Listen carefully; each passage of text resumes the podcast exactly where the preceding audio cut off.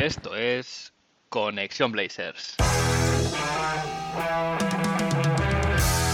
Roy, open three, got it! One point game! Lillard, long range three, and it's good!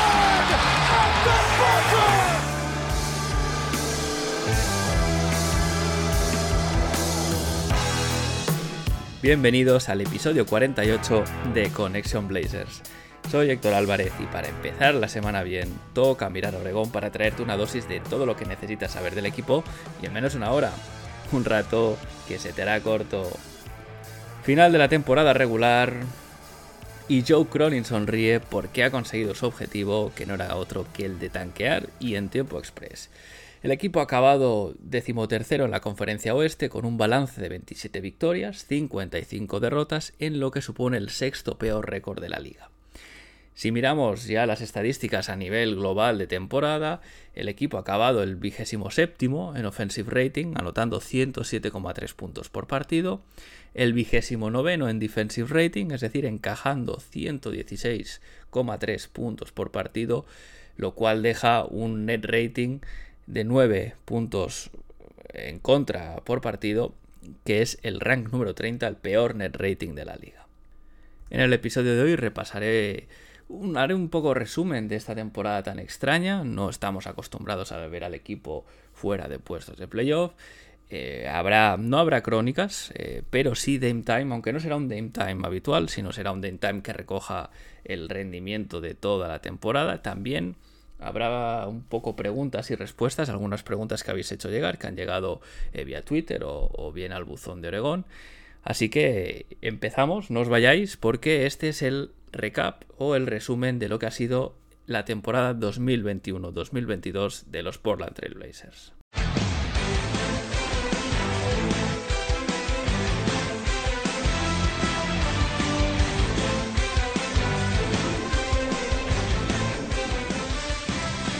Y es que tras ocho años seguidos clasificando para playoff, escuchando esta melodía eh, por el League Pass, se rompe la racha y el equipo no clasifica para competir por el título en la postemporada.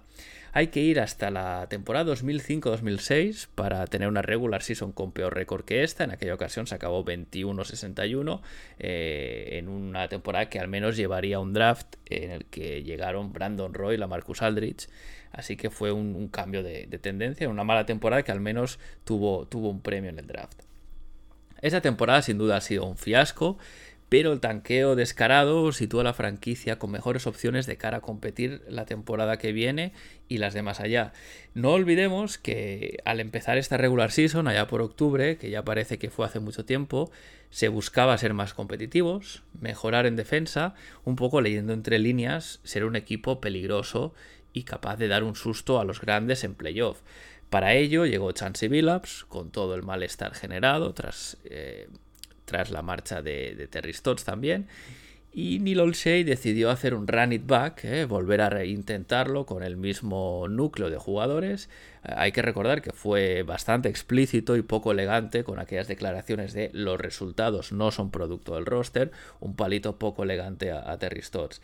Eh, para ello, Neil Olshey pues, renovó a Norman Powell, hizo el traspaso de Larry Nance Jr. por Derrick Jones Jr y también nos eh, bueno se esperaba este paso adelante de Nasir Little y Fernie Simons como mejores bazas eh, para elevar las cotas del equipo a algo más alto que caer en primera ronda de playoff, que era lo que venía, lo que había pasado la, la, temporada anterior en esa dolorosa eliminación contra los Denver Nuggets sin, sin, su, sin su segundo mejor jugador, como era Jamal Murray. El, eh, tras la llegada de Billups y todo lo que supuso a nivel de, cambio de mentalidad respecto a un juego muy marcado al estilo de Terry Stotts, Billups eh, promulgaba una filosofía de baloncesto diferente y eso llegó, llevó a un inicio dubitativo, con los jugadores asimilando un nuevo sistema poco a poco y además con Damian Lillard en un estado de forma muy bajo. Si recordáis, se habló de que él estaba afectando el cambio de balón, los cambios arbitrales en cuanto a las reglas de contacto, que si tenía alguna molestia física, etc. Eh, durante este inicio de la temporada hubo combinación de derrotas muy duras y con un juego muy muy pobre, como fue aquella derrota contra Los Ángeles Clippers eh, por 116 a 86, un partido en que los Blazers cometen 30 pérdidas, eh, jugando un baloncesto casi increíble de que fuese a nivel profesional y también se combinó con victorias de mérito y jugando muy bien, como fue por ejemplo una victoria por 134 a 105 contra los Phoenix Suns, que a la postre ha sido la, victoria más abultada, la derrota más abultada que han tenido los Suns en esta temporada, que ha sido la mejor de su historia. Según pasaban los partidos, el equipo fue mostrando dos caras muy opuestas. El equipo jugaba en casa, ganaba, competía, pero al ir fuera bueno, básicamente parecía otro equipo y se perdía con muy malas sensaciones además. Para, para que os hagáis una idea y, un poco haciendo repaso, de los primeros 12 partidos fuera, solo se gana uno, que además fue en el campo de los Houston Rockets, unos Houston Rockets que han sido el peor equipo de la liga. Pasaban las semanas, el equipo flirteaba con llegar eh, al 50%, estaba siempre una victoria por encima, una victoria por debajo, hasta que en diciembre realmente eh, se cae el chiringuito. Podríamos decir que diciembre fue un mes negro eh, para este equipo. hubo una racha de 7 derrotas seguidas y el récord del mes de diciembre fue de 2 victorias, 11 derrotas. bueno, con, muchos factores a que lo que lo explicaban, ¿no? Pero entre ellos un Robert Covington desaparecido totalmente en ataque y en defensa. Nada que ver con, con el Covington que había llegado la temporada anterior, que, se mostraba como un jugador muy fiable siempre a nivel defensivo. Larry Nance Jr. no se terminaba de adaptar, no acababa de aportar todo lo que se esperaba de él. Eh, CJ McCollum estuvo muy irregular en su rendimiento también. Eh, todos esperábamos que CJ pudiese mantener el nivel de la temporada anterior antes de romperse el pie, pero eso no, nunca ha llegado a ser así este año. Y para entonces, además, lo de Demian Lillard dejaba de ser algo anecdótico y había bastante preocupación acerca de su estado físico porque su rendimiento era muy distinto al que nos tiene acostumbrados Demian Lillard. Em, sí que es verdad que Dame mejoró bastante después que se diese esta inyección de cortisona en el abdomen que le ayudó a bajar la inflamación de su, de su tendón pero se veía que no estaba bien e incluso empezó a descansar algún partido. Hubo un goteo además de lesiones con Larry Nance Jr., Nasir Little, CJ McCollum, que tuvo un neumotórax en el pulmón y lo tuvo fuera muchísimos partidos, etc. Además, en medio de todo esto, si recordáis, hubo también toda la movida de Neil Olshey, despedido tras ser denunciado por crear un ambiente de trabajo tóxico y hostil, abusos hacia empleados, etc. Y bueno, pues tras la, salida de, Neil fue Joe Cronin el que tomó el mando de forma temporal, se decía en aquel momento como general manager interino, un título que aún ostenta, aunque ahora mismo hay dudas de que, de que se vaya a buscar otro general manager teniendo en cuenta la cantidad de movimientos que ha hecho, que ha hecho Joe. El propio Cronin en su rueda de prensa de presentación, eh, él decía que quería arriesgar, Em, y, que no le iba a temblar el pulso básicamente en hacer movimientos eh, con, este roster.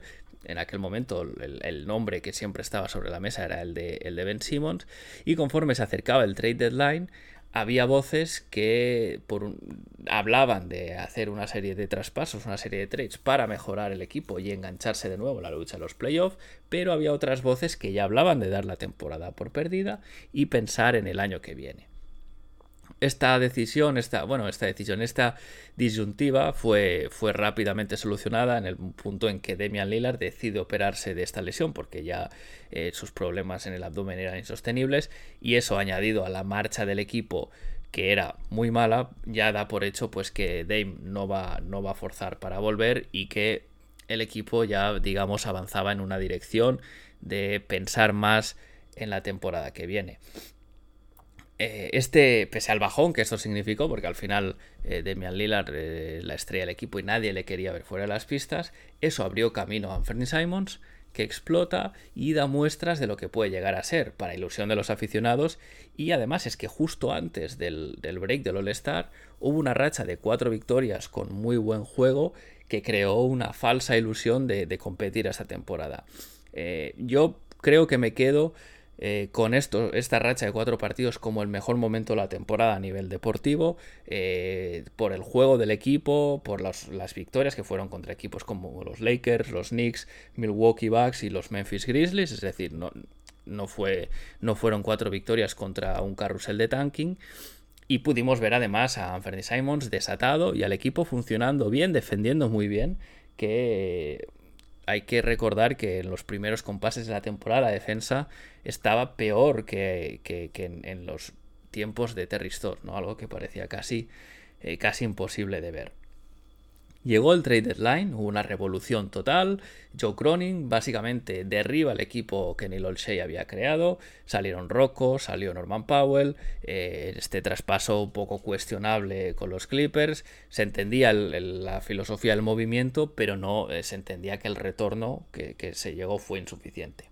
Además, también se produjo el gran traspaso que era un secreto a voces y que se esperaba, y es que CJ McCollum también se fue algo que parecía casi inevitable teniendo en cuenta la marcha del equipo y, el diagnóstico que se había hecho de los problemas que, tenía esta plantilla. Tras el trade deadline hemos visto exhibiciones de Josh Hart y de Anthony Simons, eh, hasta que la franquicia decidió no arriesgar en su plan de tanking y un goteo de lesiones, como la de Trendon Watford, por ejemplo, que estaba en un muy buen momento y, y dando muy buen rendimiento, y una serie de descansos, eh, han dejado a un equipo totalmente irreconocible. A partir de ahí, partidos malísimos, montones de derrotas para asegurar el pick de lotería. Y, es que el récord de, los Portland Trail Blazers tras el All-Star es de 2 victorias y 21 derrotas. 15 eh, partidos perdiendo por más de 30 puntos.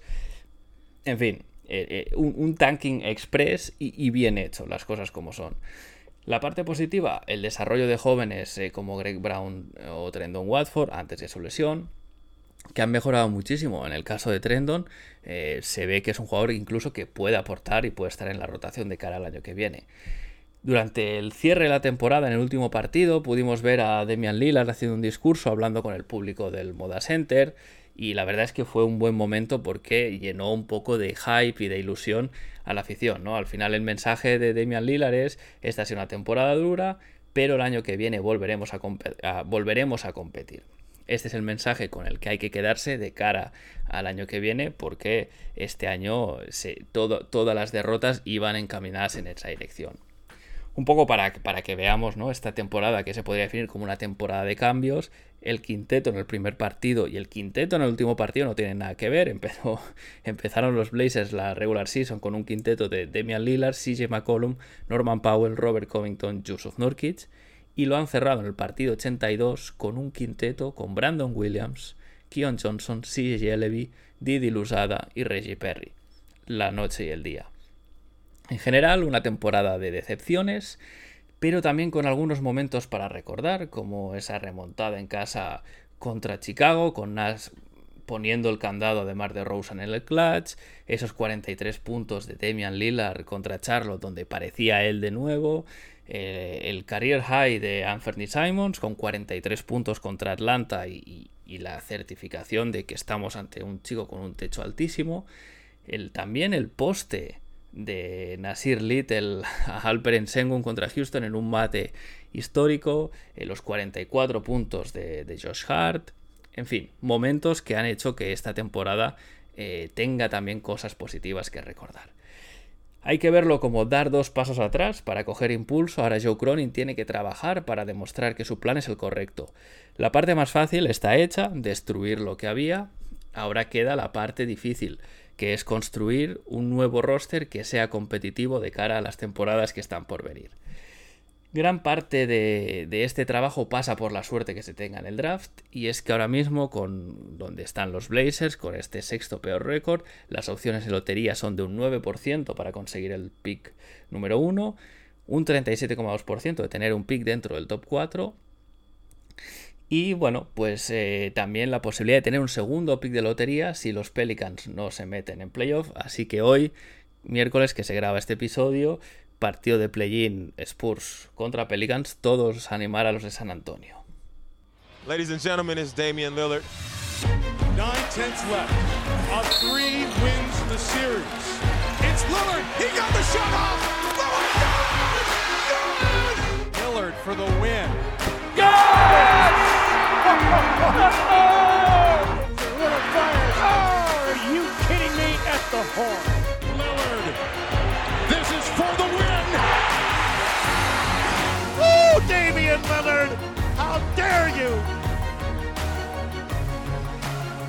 Y este Dame Time no es uno cualquiera, sino es el que recoge al mejor jugador de la temporada. Y creo que todos podemos estar de acuerdo que el mejor de este año tan extraño no ha sido otro que Anthony Simons. Ant finalmente ha explotado, se ha echado el equipo a la espalda y ha demostrado que tiene un techo muy alto. Ha ido trabajando diferentes aspectos del juego, como el playmaking y la toma de decisiones, atacar el aro y anotar desde la pintura, y eso todo acompañado de una mejora impresionante de su manejo de balón, que en cierto modo es lo que ha facilitado el resto. Ya nadie duda de su talento, y parece claro que renovará este verano por buen dinero. Él es el futuro ahora mismo de la franquicia. Apunta que tendrá un rol importante en la temporada que viene, algo que sin duda se ha ganado en sus actuaciones en el parquet, y es que no hay que olvidar que antes estuvo en la carrera por el MIP, el jugador más mejorado, hasta que se lesionó, con unos números realmente alucinantes. Este año, en 57 partidos, de los cuales ha sido titular en 30, Anthony Simons tiene unas medias de 17,3 puntos, 4 asistencias, 2,6 rebotes. Porcentajes también estupendos. 40% desde la línea de 3. Y si además reducimos esta muestra a los partidos en que Anthony Simons ya pasó a ser titular tras la lesión y la operación de Damian Lillard, eh, vemos que Ant ha jugado 35 minutos en los que ha promediado 23,4 puntos, 5,8 asistencias, 2,7 rebotes, casi un robo y 42% en tiros de 3. Anthony, en una temporada de excepciones, tal vez él haya sido la mejor noticia. Desde aquí, sin duda, muy contentos de este rendimiento, Anthony. Sigue así. Felicidades.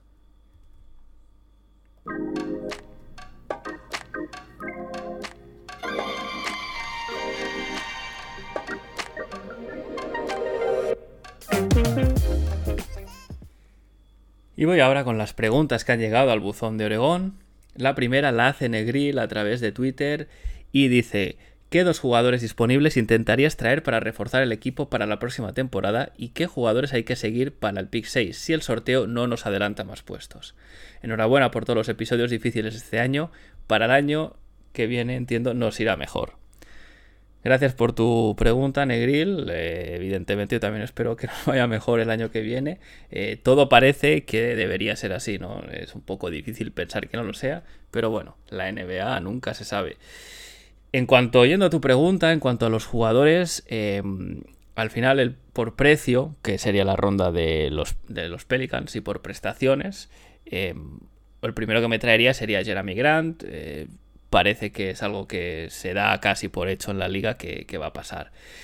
Después, eh, según las renovaciones de Anferny y de Nurkic, lo que el dinero que quede también, yo usaría la, la MLE, la Mid-Level Exception, para ir a por Kyle Anderson o Chris Boucher, que creo que son dos jugadores que harían envergadura y, un poco de defensa, que es lo que necesita el equipo. Dos perfiles bastante interesantes a mi modo de ver. Eh, Kyle Anderson, tal vez la, la Mid-Level Exception sea insuficiente para ir a por él. Yo entiendo que va a tener mercado. Sí, si bien es verdad que ha perdido protagonismo este año en Memphis, eh, los propios Grizzlies eh, tienen espacio salarial de sobras en caso de que quisieran pagarle. Lo, el tema de slow mo de Kyle Anderson no es un gran tirador de 3. Al final, esta temporada ha promediado un 33% con dos intentos por partido pero es muy buen defensor de ayuda, ha promediado 1,1 robos, 0,7 tapones en pocos minutos además saliendo del banquillo y es un buen pasador, que es algo que encaja bastante bien en los sistemas de build-ups. Yo creo que es un jugador que puede aportar muchas cosas, además puede correr eh, botando el balón en transición y toma buenas decisiones, así que creo que calzaría perfecto en este equipo. Chris Boucher es otro perfil distinto al de Anderson, pero que también puede aportar cosas. Y además está también acaba contrato y como no, no le acaba de gustar a Nick Nurse, no creo que a lo mejor tenga, tenga, digamos, oferta de seguir en Toronto. Además, así entiendo que también a él le vendría bien un cambio de aires. Yo a Chris Boucher lo pondría en el 4, en Toronto juega de 5 y ahí se le, se le ven sus carencias porque es un jugador con poco peso y poca fuerza contra pivots más toscos. Entonces yo lo pondría 4 o en todo caso de 5 cuando se jugase en Small Ball. Es un jugador que juega bien cuando se le dan minutos, como por ejemplo fue la temporada pasada abre el campo, eh, tira un 38% de triples eh, precisamente la, temporada pasada, con cuatro intentos por partido. Este año ha tirado un poco peor, también por lo que decía, ¿no? Ha tenido poca continuidad y pocos minutos. Y además aporta protección del aro, intimidación en la pintura con esos brazos tan largos. También jugó en la Universidad de Oregón, así que eh, no es ajeno al, estado y a la vida, a la vida allí. En cuanto a lo que preguntas del draft, eh, parece ser que para el pick 6 la mayoría de los mock draft eh, dan como consenso que podían jugadores interesantes que podían estar disponibles serían Keegan Murray, AJ Griffin, Shadon Sharp o Benedict Mathurin. Em, estos dos últimos, eh, Sharp y Mathurin, no cuadran bien por la posición que tienen, ambos son escoltas, yo creo que este equipo ya va, ya va sobrado de, de escoltas, así que eh, seguiría a, Murray, Keegan Murray, que es un 4, y AJ Griffin, que es un 3. Eh, ambos tienen perfiles bastante diferentes. Hay, hay algunas dudas por lo que he podido ver en que Murray pueda trasladar sus, sus actuales virtudes a la liga, a la NBA. Eh, hay veces que hay jugadores que dominan la, competición universitaria, pero por su perfil no, no, son capaces de trasladar ese dominio a la NBA. El caso de AJ Griffin, un tirador excelso, que venía con mucha, digamos, con muy buena prensa, mucho hype eh, de, su año anterior en instituto, también a nivel físico, ha tenido problemas, eh, problemas físicos. También es verdad que está, ha jugado en, en, Duke, una universidad con un sistema muy marcado, con otros buenos jugadores, entonces no ha podido tal vez destacar tanto como si hubiese sido la referencia en otro equipo, pero bueno, en cualquier caso, estos son los dos nombres que yo pondría sobre la mesa para, ir mirando y ir estudiando. La siguiente pregunta la hace Nehugu, también vía Twitter, y, dice así: Asunto and Hart. En el quinteto inicial juegan los dos, juega uno, ¿cuál? Bueno, con los números que se manejan para la renovación de Anthony Simons, entiendo que se apostará por el de titular, lo que desplazaría a Hart al banquillo. Me parece que tener un, un, backcourt eh, con Anthony, con Dame y con Hart sería algo parecido a tener el Dame, CJ y Norman Powell, que ya sabemos que no va a ningún lado, y menos con los sistemas eh, defensivos de, de, de Billups, con lo cual quiero pensar o, entiendo que, se buscará otro perfil para el 3 y Hart sería el primer hombre desde el banquillo. Yo me la juego por eso, porque Simon sea el titular, aunque tal vez Billups quiera explorar eh, para él un rol de sexto hombre parecido al que tiene Tyler Hero en Miami, que sale desde el banquillo, pero es un jugador muy importante en la rotación y, es el que cierra los partidos. ¿no? Veremos, veremos, pero en cualquier caso me parece que los dos no pueden estar eh, en, el, en, el, en, pista a la vez, estando Damian Lillard también, que evidentemente eh, es titular indiscutible. Y la última pregunta que llega al buzón, eh, al, email del podcast, connectionblazes.gmail.com, es un habitual, Clyde de Glide73, y dice así, ¿confías en el plan de Cronin? Creo que la pareja Dame Ant tiene los mismos problemas que la Dame CJ. Espero, además, que este no sea un verano como el de 2016. es, es, una muy buena pregunta, en el sentido de que son dudas que nos planteamos eh, gran parte de los aficionados. Creo que el plan de Cronin, el plan de Cronin, perdón, es valiente, es arriesgado y bueno, eso tiene su mérito, pero también es verdad que necesita de muchas condiciones, de muchos easy para funcionar.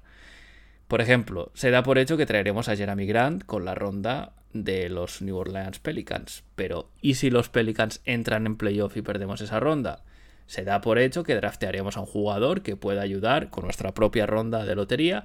Se, da por hecho que draftearemos a un jugador que pueda ayudar, que pueda contribuir al, rendimiento de la franquicia. Pero ¿y si el sorteo nos deja en el lugar 8? Cambia mucho la película de elegir en el 3 a elegir en el 8, ¿no? Otra, otro condicionante más. Evidentemente, Joe Cronin tiene que tener varios escenarios sobre la mesa. El mejor de ellos eh, obviamente sería el de tener dos picks de lotería. Está claro que ese escenario nos, nos pone en un buen lugar para competir la temporada que viene, pero no está ni mucho menos garantizado. Cambia mucho la película de tener suerte en el draft y acabar con un pick 3 y la ronda de los Pelicans a quedarse sin el pick de Pelicans y que el nuestro sea un top 7 o un top 8. Hay otro factor también a tener en cuenta, y yo esto es algo que no, no, se comenta mucho ahora mismo, pero va a empezar a sonar más según pasen las semanas, y es que cada año hay un equipo que se la pega en playoff y o bien alguna de sus estrellas quiere salir o la dirección, la franquicia elige tomar otro rumbo. Entonces, ante ese escenario, los Blazers ahora están en buena situación para pescar un poquito según cómo se mueva el mercado, con la, con la TP, la, la, Trade Exception, con el espacio salarial que hay, que de nuevo esto es un poco relativo, y, con los, los picks que, podemos tener, ¿no? Un poco aquello de a revuelto, ganancia de pescadores. Por ejemplo, podríamos mirar, poner un ojo en Utah, lo que pueda pasar allí. Eh, entiendo que una salida en primera ronda pues sería seguramente el fin de la pareja Donovan Mitchell, Rudy Gobert. Eh, en Boston, según cómo vaya el tema con los Jays, también se, ha comentado, ¿no? Malestar, cierto malestar de Jalen Brown. Miami es otro equipo que de ir las cosas mal puede ser un polvorín. Entonces, todas estas cosas que tienen repercusiones en la liga, pues eh, con la situación actual, los Blazers se podrían aprovechar.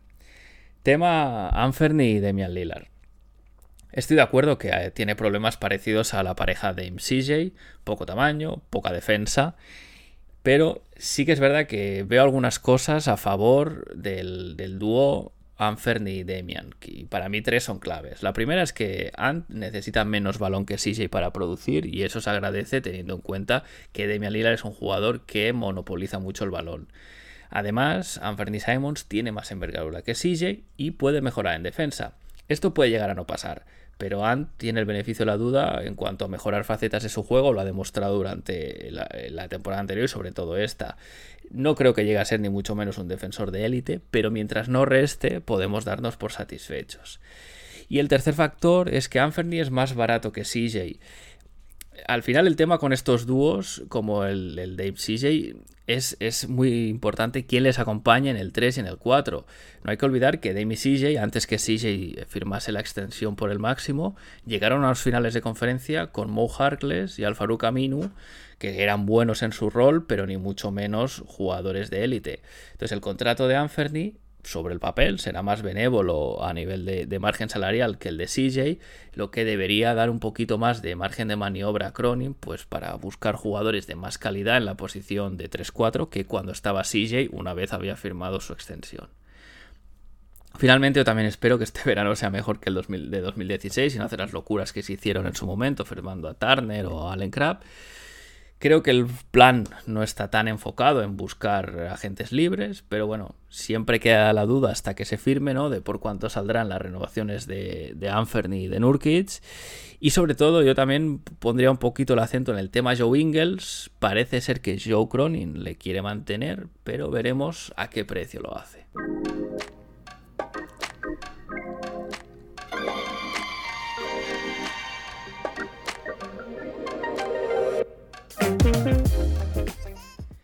Y ya no hay más partidos para los Blazers, pero el podcast sigue funcionando por lo menos hasta el día del draft. Seguiré estando pendiente de lo que pase que pueda afectar al equipo, como por ejemplo los resultados del play-in y ver si los Pelicans pues finalmente se meten o no y cómo esa ronda va para, bueno, pues viene para Portland o se queda o se queda Nueva Orleans, expectativas de cara a la próxima temporada, información de prospects del draft. Eh, vendrá gente que, sabe bastante más del tema que yo para que os puedan explicar qué nombres hay que ver y, además también sabiendo ya si tendremos una ronda o, dos, pues ya es más interesante ver, ver un poquito por dónde puede tirar la franquicia. Y bueno, pues en general va, a haber siguiendo, va a, seguir habiendo noticias de los Blazers que recogeré por aquí. Con esto cierro el episodio por hoy. Si tienes algo que decir sobre el podcast, recuerda que puedes enviar tus comentarios a la dirección de correo conexionblazers.gmail.com. También los puedes dejar en iBox. y en el Discord de la comunidad de Back to Back, que os dejaré el link en la descripción del episodio como siempre. Eh, recordad también que podéis seguir el, Twitter de Conexión eh, donde estaréis al día de temas de la franquicia, de, de os aviso cuando suba nuevos episodios, etcétera. Gracias por escuchar una semana más Conexión Blazers. Si os gusta, recordad, recomendadlo a vuestros amigos, a vuestras amigas, dadle 5 estrellas en Spotify. Y sin más me despido. Seguimos conectados. Hasta la semana que viene.